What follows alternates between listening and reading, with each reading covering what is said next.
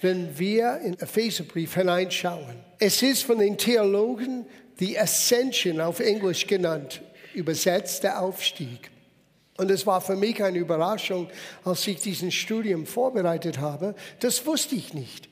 Ich bin eines, eines Morgens wach geworden und ich hörte in meinem Herzen, nenne diesen Series, diesen Thema, der Aufstieg. Okay, dann begann ich zu studieren und dann bin ich auf einen, eine theologische Wahrheit gestoßen und das hat mich so ermutigt, weil es heißt, der Aufstieg von der theologischen Sieg, weil Kapitel 1, 2 und 3 führt uns hoch auf den Berg von Gottes Wahrheit. Und wir sehen, wie Gott uns sieht. Von Kapitel 1, den Vater kennen, Kapitel 2, was der Sohn für uns getan hat und was wir jetzt in ihm haben. Und dann in Kapitel 3, wie die Gemeinde eigentlich diese Säule der Wahrheit ist in der Gesellschaft und was der Heilige Geist lebendig machen möchte in und durch die Gemeinde. Aber wir haben begonnen, für die, die dabei waren, mit diesen Gedanken. Es war genauso wie Jakobus und Petrus und Johannes, als sie hoch den Berg kletterten mit Jesus, dieser Berg der Verklärung. Und die haben Jesus in seiner Herrlichkeit gesehen und die wollten dort bleiben. Können wir nicht hier oben bleiben? Und Jesus sagte, nein Jungs, wir müssen wieder in das Tal der Realität gehen. Aber wir bringen die Wahrheiten, wer Jesus ist, was Gottes Kraft für uns bedeutet. Wir bringen das mit und wir helfen Menschen um uns herum. Und so ist das mit Epheserbrief. Ab Kapitel 4, es fängt an, runterzugehen in das Tal der Realität und es zeigt uns zuerst die Gemeinde und dass Gott Gaben gegeben hat. Und das haben wir letzte Woche angeschaut. Er hat uns Apostel, Propheten, Evangelisten, Pastoren und Lehrer gegeben, damit jeder einzelne von uns eine geistliche Wachstum erfahren können. Weil Gott möchte nicht, dass wir unmündig bleiben. Jeder fängt an unmündig. Wenn wir sagen, Jesus, komm in meinem Herzen, du bist jetzt der Herr meines Lebens, egal was wir waren in der Gesellschaft, egal wie klug, egal wie viel Titel wir haben, in Christus, wir sind Babys. Und wir sind aus Babys unmündig, aber wir bleiben nicht unmündig, wenn wir bereit sind zu wachsen. Das heißt, Gottes Wort aufzunehmen, aber auch die Gaben Gottes, die Gott uns sendet. Well, heute Morgen, wir wollen ein Stück Weile geben, und es ist einen Interessante Gedanken hier in Kapitel 4. Wir haben letztes Mal beendet mit diesen Gedanken, ziehe den neuen Mensch an. Genauso wie du dich entschieden hast heute, ich werde das oder jenes anziehen, musst du jeden Tag diese Grundsatzentscheidung treffen. Ich werde den neuen Mensch anziehen, indem ich beginne, meine Gedanken zu erneuern zu Gottes Wort. Wie es heißt hier, in den Geist deines Gemüts oder wie es heißt auf Englisch, in den Einstellungen deinen Gedanken. Und manchmal die Einstellung bestimmt alles.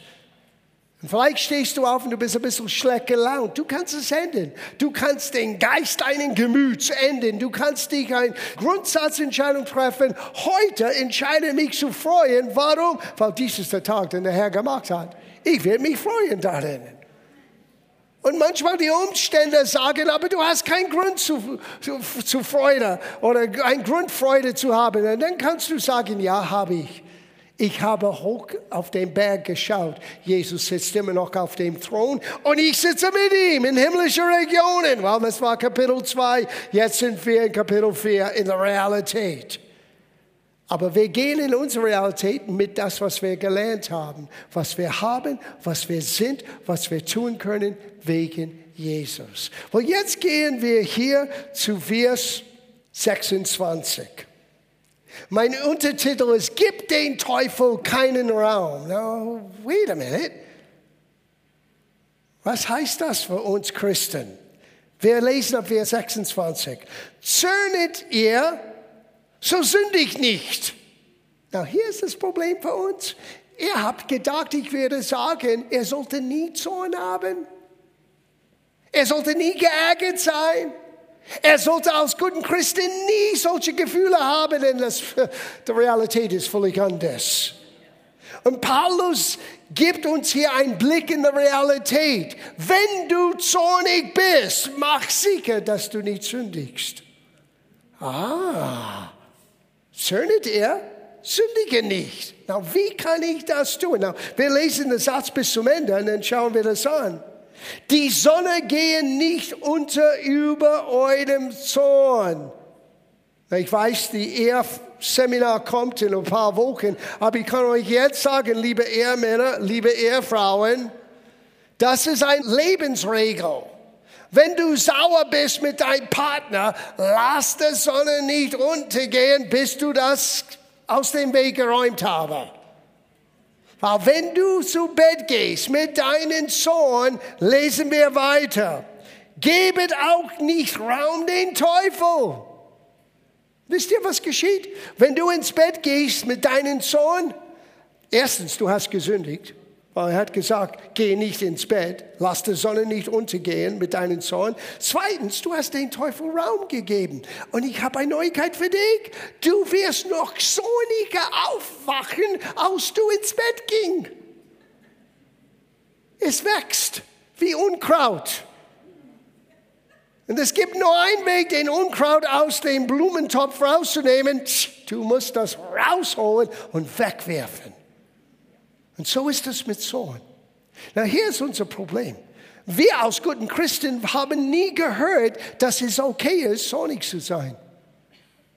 Wir sollen immer fröhlich sein. Ja, Freude gehört uns, aber es gibt Dinge im Leben, wo du echt zornig sein kannst. Ungerechtigkeit, wo der Teufel versucht, von dir zu rauben, da darfst du nicht dich hinlegen und sagen, okay, der Wille des Herrn sei geschehen.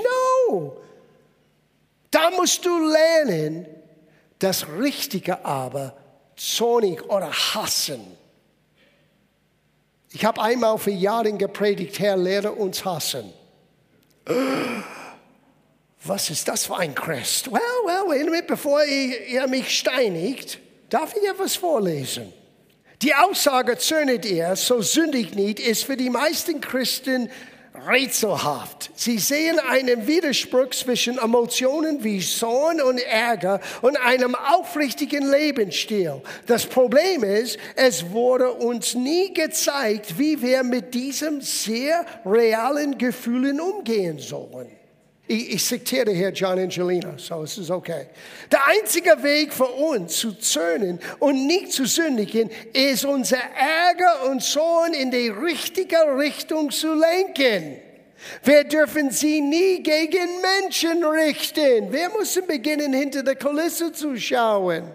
Und Paulus wird uns Stück für Stück hinter die Kulisse bringen, bis wir in Kapitel 6 landen und dann zeigt er uns, was wirklich im Gange ist. Wir sind ständig in einem Kampf und nicht mit Fleisch und Blut, nicht mit Menschen. Na, für diejenigen für zwei Wochen, die dabei waren, ihr habt gehört, was treibt Menschen voran. Und Paulus sagte, vergesse nicht, du warst genauso wie die Menschen, die noch nicht an Jesus Christus glauben. Du hast genau dasselbe mm, Einstellung gehabt als sie alle. Wir waren alle so geboren. Nur Gottes Gnade hilft uns, anders zu leben. Und seine Gnade kommt zu uns durch die Person Jesus.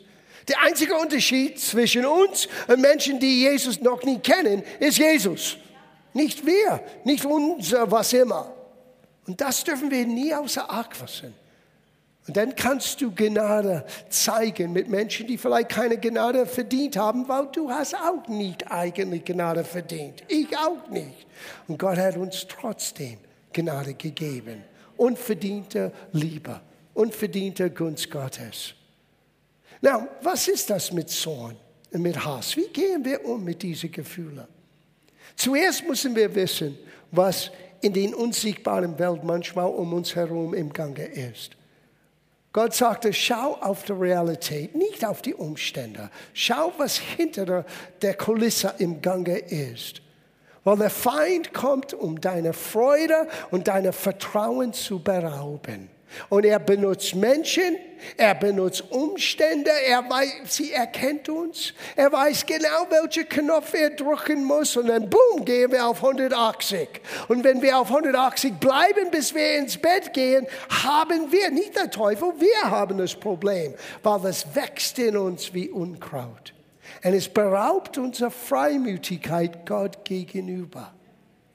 Na, ich weiß, ich bin der Einzige in diesem Raum, der so etwas erlebt hat. Aber falls es dir einmal passiert wäre, lerne von meinen Fehlern, okay?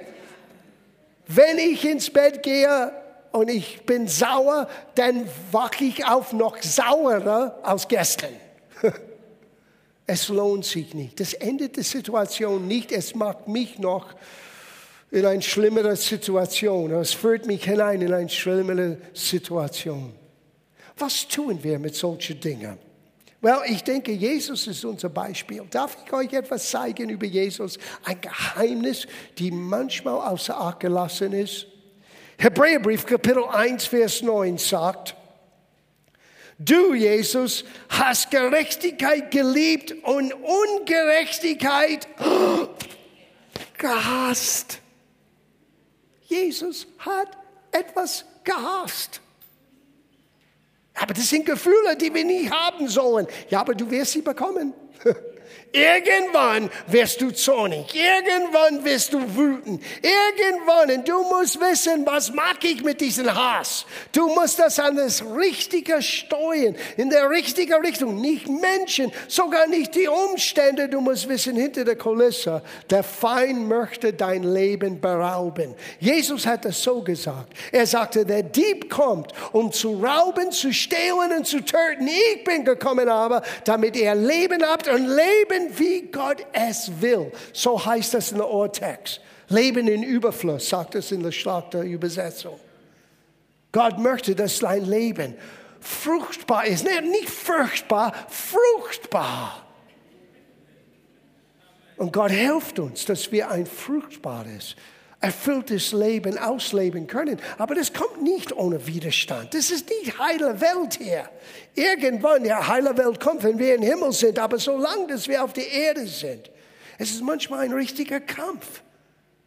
Und du musst wissen, genauso wie Jesus, er hat diesen Zorn und diesen Hass in das richtige Richtung gesteuert, nicht gegen Menschen. Er hat das gegen Ungerechtigkeit und der Vater aller Ungerechtigkeit da hat er seinen Hass gesteuert. Es heißt hier, und er hat Ungerechtigkeit gehasst und darum hat dich Gott, dein Gott, mit Freudenöl gesaugt mehr als deinen Genossinnen.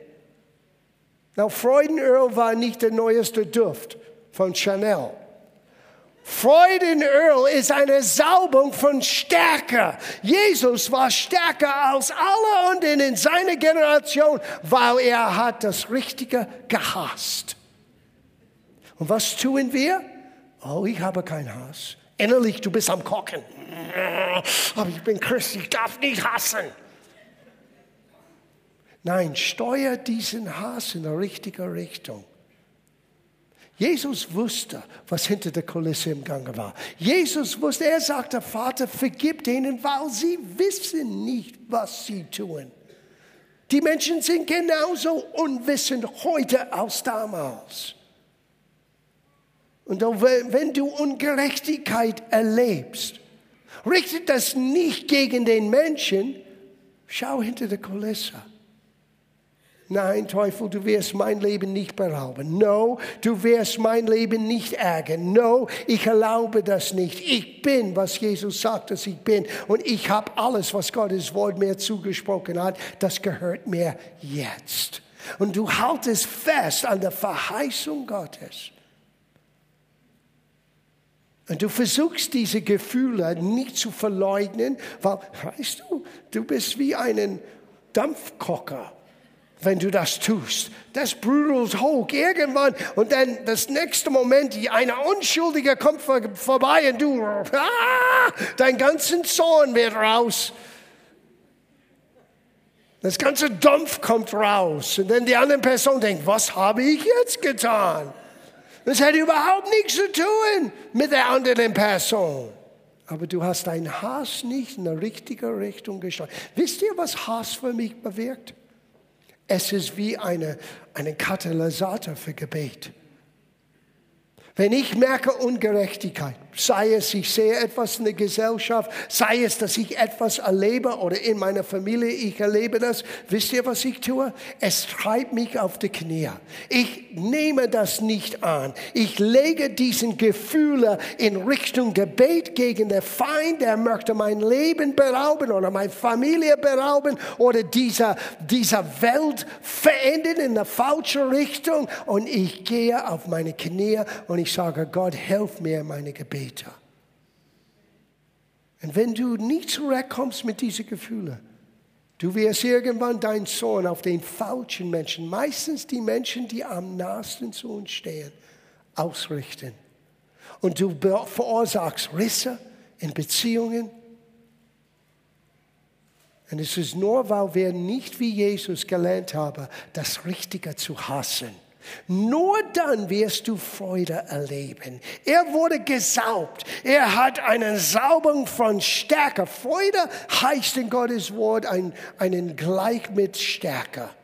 Weil die Freude am Herrn ist unsere Stärke, heißt das. So, Jesus hat diese übernatürliche Stärke in schwierigen Situationen, weil er den richtigen Richtung mit seinem Hass gesteuert hat. Und wir müssen es auch lernen. Denke nicht, dass du so ein guter Christ bist, dass du solche Gefühle nie wieder haben werden. Bis der Tag vorbei ist, wirst du eine Versuchung erleben. Das ist keine negative Weissagung, das ist Realität. Aber Gott gibt dir eine Geheimwaffe. Geh ins Gebet. Sag den Feind, nein, das magst du nicht. Ich gebe ihm keinen Platz, keinen Raum in meinem Haus, in meinem Leben, in meiner Familie, sogar nicht in meiner Gemeinde. Und ich sage das nicht aus meiner Gemeinde, ich meine, wo ich hingehöre, genauso wie viele von euch hingehören. Die Gemeindewelt gehört Jesus. Aber wo Gott uns gepflanzt hat, das lasse ich nicht, diese Ungerechtigkeit. Was tue ich? Attackiere ich den Menschen? No, ich gehe ins Gebet. Und ich lasse das Ganze mich als, als Katalysator sein, um zu beten für Menschen und zu beten für Situationen. Schauen wir Vers 31 an. Alle Bitterkeit und Grimm und Zorn und Geschrei und Lästerung sei fern von euch. Now, hier ist das Problem. Es hat alles angefangen mit Sieh den neuen Menschen an. Verändere deine Einstellung in den Geist deines Gemüts. Warum? Weil wenn du das nicht tust, dann wirst du mit Hass rechnen und mit Bitterkeit zu rechnen und mit Ärger zu rechnen. Hallo, das ist die reale Welt, in der wir leben. Ah, ich dachte, ich gehe in die Gemeinde und höre ich ein bisschen über heile Welt. No, die reale Welt. Weil dort möchte Gott Gott sein. In unser Alltag, Gott möchte uns helfen, eine andere Art von Leben auszuleben. Und man muss diese Gefühle und diese Gedanken gefangen nehmen. Die kommen, um uns zu schaden. Sie, Bitterkeit wird nur dich schaden. Du bist bitter gegen jemanden. Ich sagte, wenn ich bitter gegen Diana bin, Diana merkst das wahrscheinlich nicht. Ich bin diejenige, nicht ein anderer Mensch. Und wenn ich nicht lerne, loszulassen, dann bin nicht, ist nicht der Mensch gefangen, ich bin gefangen. Sieh, wenn ich Bitterkeit in meinem Herzen behalte, denn meine Zuversicht Gott gegenüber ist nicht mehr da. Ich kann fromm sein, sure. Ich kann die Bibel lesen, ich kann Halleluja sagen, ich kann mit Deborah wunderbar singen, aber mein Herz ist so weit weg von Freimütigkeit Gott gegenüber. Und ich fühle mich so klein und so unwürdig und ich könnte nichts von Gott erwarten. Die ganze Zeit, es ist nicht, weil Gott so weit weg ist, es ist, weil ich dieses Bitterkeit, dieses Grimm, dieses Ärger, zugelassen habe in meinem Herzen. Sieh, Paulus hat uns ganz oben gebracht. Wir sitzen mit Christus in himmlischen Regionen. Wir waren tot, jetzt sind wir mit ihm lebendig gemacht. Gott hat uns neu geschaffen und er hat guten Wirken für uns vorbereitet. All das ist in Kapitel 2, ist herrlich. Kapitel 3, er betet, dass die Augen unseres Herzens werden erleuchtet sein, damit wir die Fülle Gottes erleben. Herrlich. Wir sollen begreifen können mit aller Christen zusammen, die Höhen, die Tiefen, die Breite von der Liebe Gottes und erfüllt sein mit Gott selber. Wow! Und dann sagt er uns aber, auf den Weg in deine Realität, wisset, mit Zorn musst du zurückkommen, mit Bitterkeit musst du zurückkommen, mit Grimm oder dieses Ärger musst du zurückkommen, weil es schadet dich. Sieh dieser neue Mensch an. Es alles fängt dort an. Ich entscheide mich heute tatsächlich als Christ mein Leben auszuleben. Und wisst ihr, Gott hilft dabei. Es braucht nur die Grundsatzentscheidung und Gott hilft.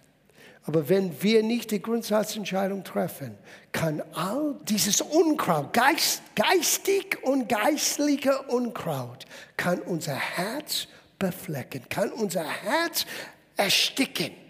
Und unsere Freude und unser Vertrauen und unsere Freimütigkeit geht flirten.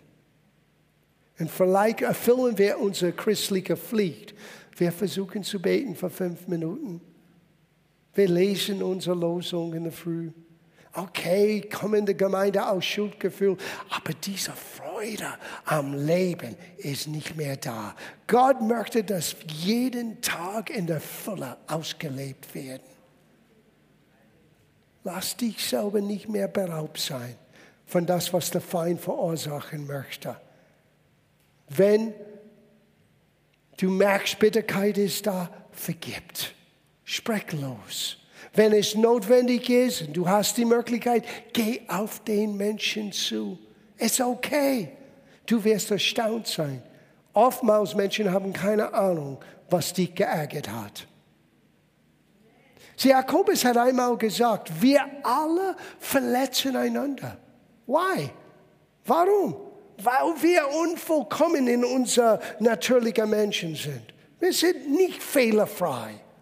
Ja, was Christus gemacht hat, das ist vollkommen. Aber das auszuleben, das ist ein Prozess. Und wir sind alle in dieses Prozess gemeinsam auf dem Weg. Und wir müssen lernen, geduldig miteinander zu sein. Well, wir werden das gleich lesen in ein paar Sätzen.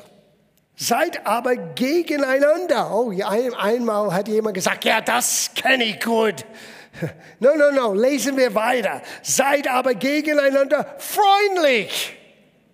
Oh. Barmherzig. Vergeben einander gleich wie auch Gott in Christus euch vergeben hat. Now hier kommt die Frage. Was war die Bedingung, dass Gott dich vergeben hat? Was hat Gott gesagt, was du tun musst, um Vergebung zu erlangen, zu erreichen? Was war die große Liste? Was musstest du alles tun? Ich kann dir jetzt sagen, nichts. Gar nichts. Da war nichts, was Gott als Voraussetzung setzte an seinen Gnade und seine Vergebung. Du musst es nur annehmen. Und jetzt Gott kommt und sagt, das ist ziemlich hinterlistig. Jetzt sei wie ich bin. Sei gegen jeder Christ freundlich, barmherzig, Vergeben einander, aber nicht wie Menschen das tun. Ich vergebe dir. No, no, no. Du musst es tun, wie Gott tut. Wisst ihr, was Gott tut? Wenn du sagst, Gott, vergib mir meinen Schuld, Gott sagte nicht nur, dir ist vergeben, er schmeißt das so weit weg, wie Ost ist vom West. Na, dank sei Gott, er hat nicht gesagt Norden und Süden. Wisst ihr warum?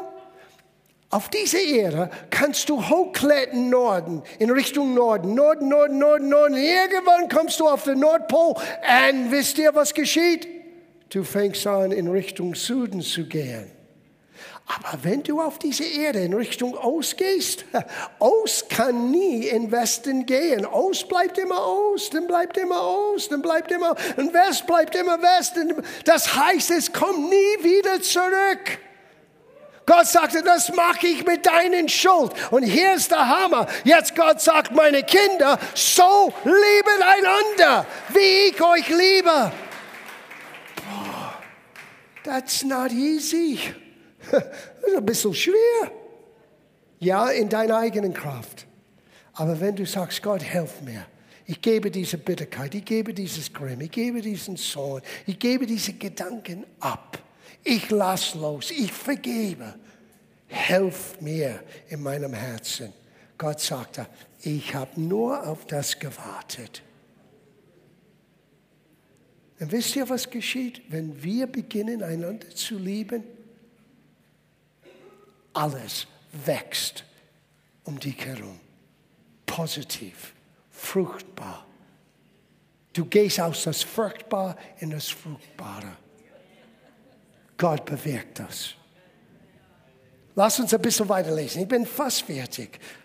Dann können wir alle zum Mittagessen gehen und Muttertag mit unseren Familien feiern, wenn man das tun kann. Ah, diese Schriftstelle habe ich vor zwei Wochen gelesen. Wer gestohlen hat, stehl nicht mehr. Was für eine nette Gemeinde in Ephesus. Hey, das findest du überall. Menschen, die gemogelt haben durch das Leben. Und Gott sagte, hey, das warst du einmal. Der ein bisschen Jakob in uns alle. Aber aus ein Jakob macht Gott ein Israel. Deswegen hat Gott, obwohl Gott Jakob, sie Jakob heißt Mogler. Supplanter. Er hat immer seinen eigenen Vorteil rausgeholt. Und Gott hat seinen Namen verändert zu Israel. Er ist geliebt von Gott.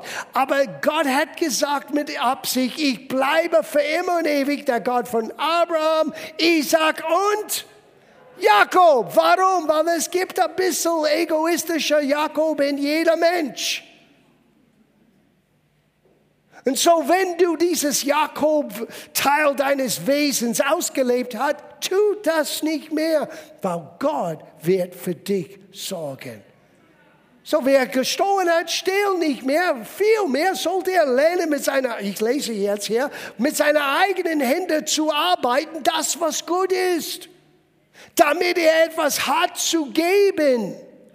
Du gehst nicht nach Arbeit, um dein Brot zu verdienen. No, Gott hat gesagt, ich werde für dich Brot besorgen. Du gehst in die Arbeit, damit du etwas hast, damit du weitergeben kannst. Und das Leben, das echte Leben fängt an, weil wenn du gibst, es kommt immer zurück zu dir. 30-fällig, 60-fällig, 100-fällig zurück. Und irgendwann, du schaust dein Leben an, du sagst, warum bin ich so reich gesegnet? Wegen Gottes Treue.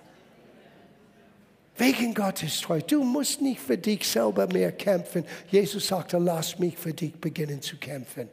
Ich werde für dich sorgen.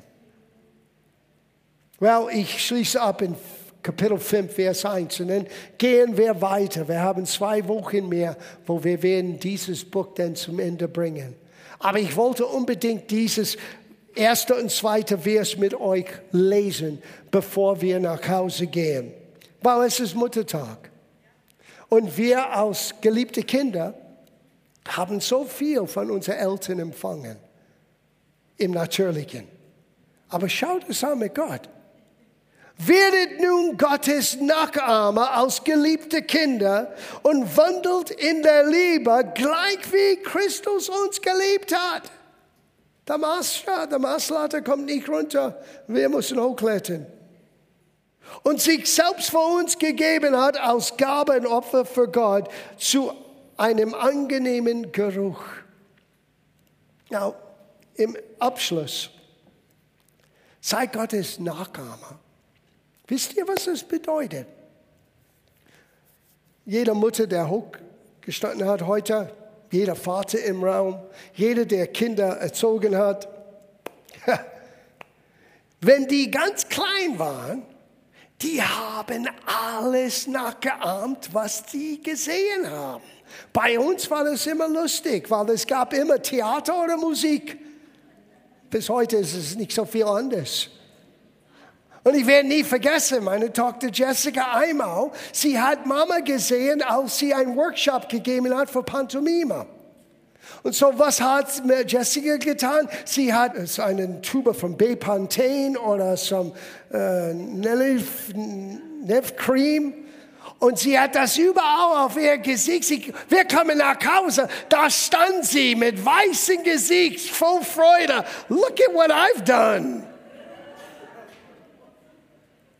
Philipp, wisst ihr, was er getan hat? Er hat jede Lampe genommen, jede Kisten genommen und hat Stücke gefunden und hat ein Schlagzeug gebaut aus Kisten und Lampen. Die Lampen waren kaputt. Und wir können nicht sonnig sein. Warum? Weil wir haben es verursacht. Die haben uns nur nachgeahmt. Und jetzt kommt Gott zu uns. Wir sind erwachsen, wir sind gebildet, wir sind was immer. Und Gott sagte, no, no, fange an, mich nachzuahmen. Wisst ihr, wenn ich in den Evangelien forsche, wenn ich lese, ich beginne Jesus zu sehen und dann denke ich nicht nur, was hat Jesus getan, sondern wie soll ich jetzt auch anders leben, weil ich soll ihm nachahmen. Und du denkst, das könnte ich nie und nimmer tun. Stimmt, aus dir selber unmöglich, aber du bist nicht mehr alleine. Jetzt größer ist der, der in dir ist, als der, der in der Welt ist. Der Geist Gottes lebt in dir. Jesus hat dir seine Natur gegeben. Jetzt bist du fähig, anders zu leben. Und als geliebte Kinder, wir sollten Gott, unser himmlischer Papi, nachahmen. Das heißt vergebend, gnädig, großzügig. In alles, was ich tue, in alles, was ich sage, ich versuche das nie zu vergessen. Vielleicht bin ich der einzige Chance, dass jemand Jesus erleben kann. Meinen Taten, meine Worte, meine Geste. Du und ich als Kinder Gottes, wir repräsentieren die ganze Familie Gottes. Und das könnte ein riesiger Last auf unserer Schulter sein, bis du merkst, Gott hilft. Das tun wir nicht aus unserer eigenen Kraft. Gott schenkt uns Gnade. Aber der Grundsatz, ich habe mich entschieden, Jesus nachzuahmen. Nicht nur nachzufolgen, sondern auch nachzuahmen. Ich habe mich entschieden, mein himmlischer Vater nicht nur zu folgen, sondern auch nachzuahmen. Ich lade den Geist Gottes in meinem Leben, um mir zu helfen. Und dann Menschen werden sagen, ah, er ist sympathisch. No, es ist nicht menschliche Sympathie. Es ist ein Stück Gottes Barmherzigkeit. Es ist ein Stück Gottes Annahme. Es ist ein Stück Gottes Charakter. Und jeder einzelne von uns kann seinen Charakter widerspiegeln. Wir müssen nur beginnen, ihm nachzuahmen. Es heißt in der 1. Johannesbrief, so wie er ist, so sind wir jetzt in dieser Welt. Nicht aus uns selber. Das ist nur wegen Gott. Und das, was er uns gegeben hat in Jesus.